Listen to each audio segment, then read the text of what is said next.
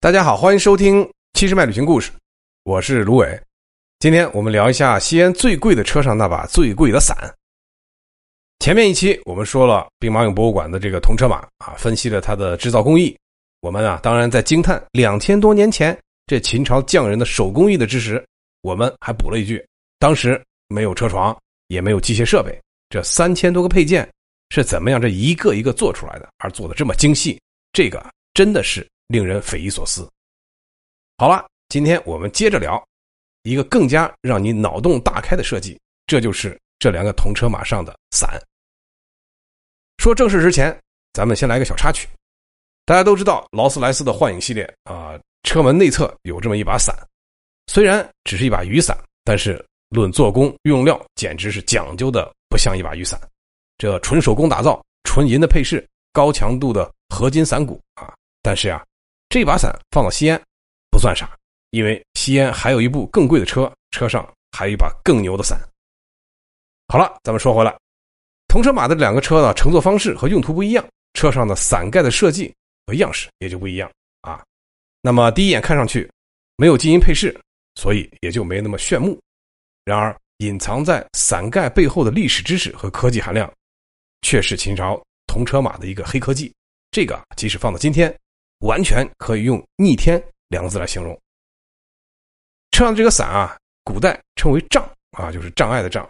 这个啊，是古代帝王没事出宫溜达的时候呢，为了遮阳避尘的一个遮挡物。后来就演变成了这么一种仪式啊，一般老百姓也没这架势。大家啊，你看在看电影或看电视剧的时候，经常可以看到皇帝一般只要屁股一抬站起来，后面宫女太监赶紧就举着这巨大的伞状的装饰物，紧紧跟着。这个就是杖。那么秦始皇铜车马面前的，呃，这个这把伞啊，这可不仅仅只是遮阳和避尘用的，貌似简单的一把伞，还有更强大的、令人惊掉下巴的隐藏功能。啊，说了这么多，铺垫了这么多，好，划入正题。这把伞的设计隐藏着一个神秘的功能。这个伞的底座和伞柄之间啊，有一个自锁式的闭锁结构。这个特殊的结构呢，就包括了火角。曲柄消失闭锁，还有暗槽，它呢可以锁死，也可以轻松打开。这个设计啊，大家可以想象一下，你看两千多年前，呃是没有高速公路的，所以啊，车在一般这个土路上跑啊，就免不了很颠。这为了避免颠簸，或者是呃加强巩固伞和车之间的稳定性啊，他们就在这个伞柄的中间啊，设计了这么一个特殊的，就类似于今天圆环形的一个活动插销。这个啊可以锁住伞柄中部，以防这个马车在呃，快速奔跑的时候，这个颠的太狠了，把伞柄给颠断了。接下来呢，就是这个伞的这个顶端啊，和伞盖连接的地方呢，这是一个齿轮。您听的没错啊，是一个青铜的齿轮。据说啊，这个是中国历史上发现的第一个铜齿轮，惊不惊喜，意不意外？齿轮的作用啊，当然就是承接伞盖并和伞骨连接，可以保证均匀的承受伞盖的压力。毕竟伞盖嘛也是这个铜做的。听到这儿啊，您可能有个疑问啊，这不就是车上的一把伞吗？平时不是就是遮阳防尘、固定不住就行了吗？为什么还费这么大劲儿，还搞成一个自由可以拆卸的？其实啊，这个才真正是铜车马的神秘之处，这个也是秦始皇费尽心机的地方。关于啊这个可以活动的、可以自由拆卸的伞柄和伞的整体装置的神秘功能，咱们啊一个一个说。首先，这个伞的底座有一个十字形的可以前后左右滑动的沟槽，那么整个伞柄呢就可以在这个底座的沟槽内，通过中间我们刚才聊的那个圆环形的活动插销来回左右移动。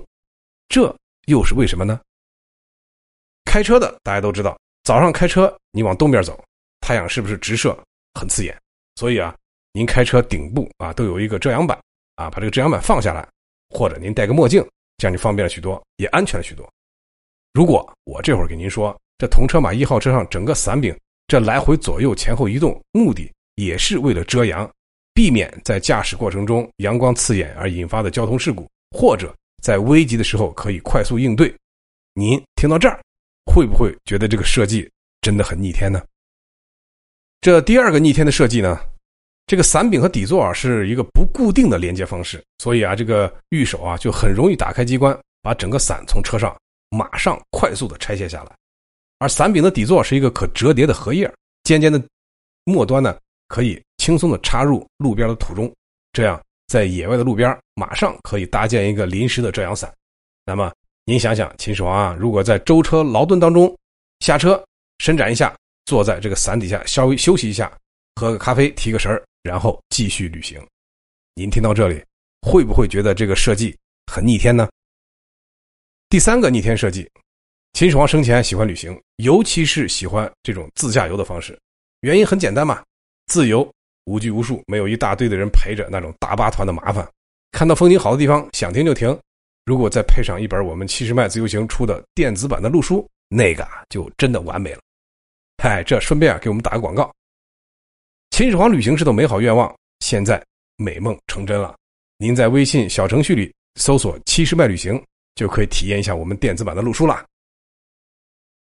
历史记载呢，秦始皇前后出巡了五次，每次回来呢，对安全这一块考虑的就很周到。这个伞柄上这个独特的设计呢，就是为了防御。现在您想想，伞柄和伞盖分开以后像什么？首先，伞盖相连的部分呢，伞柄是中空的，而底座相连的伞柄就是一把锋利的长剑的把手。握住这个把手，就可以把这个长剑从伞柄中空的部分抽出来。所以啊，从防御的角度来说，这就是一把矛。和一块盾牌，伞盖可以在危机的时候呢形成保护伞，首先防御敌人进攻，然后啊搞清楚情况了，从伞柄中抽出来长剑可以攻击敌人。这每次啊我谈到这儿我就很激动，因为啊这就是说这个两千多年前这就是中国特工的座驾，这个也就是今天零零七 James Bond 阿斯顿马丁的雏形。您听到这里会不会觉得这个设计很逆天呢？反正这三点。我觉得非常逆天了，而且已经超出了我们对两千年前秦代匠人的认知。所以啊，我一直认为秦朝就是两千多年前漆黑夜空中那一颗最耀眼的明星。好了，关于西安的最贵的这把车上最贵的这把伞，我们啊今天先聊这么多。感谢您收听《七十迈旅行故事》，我们一路伴您同行，祝您旅途愉快。